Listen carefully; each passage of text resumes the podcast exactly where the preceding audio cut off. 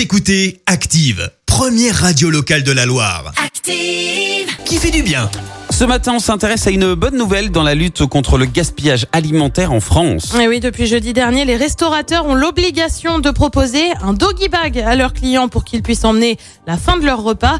Le doggy bag s'ancre donc dans la culture française pour éviter le gaspillage. La mesure fait partie de la loi pour lutter contre le gaspillage alimentaire votée en 2018. Cette pratique est très courante dans les pays anglo-saxons, anglo-saxons pardon, pratique euh, qui est progressivement entrée dans la culture française puisque de nombreux restaurants euh, proposaient déjà cette option à leurs clients.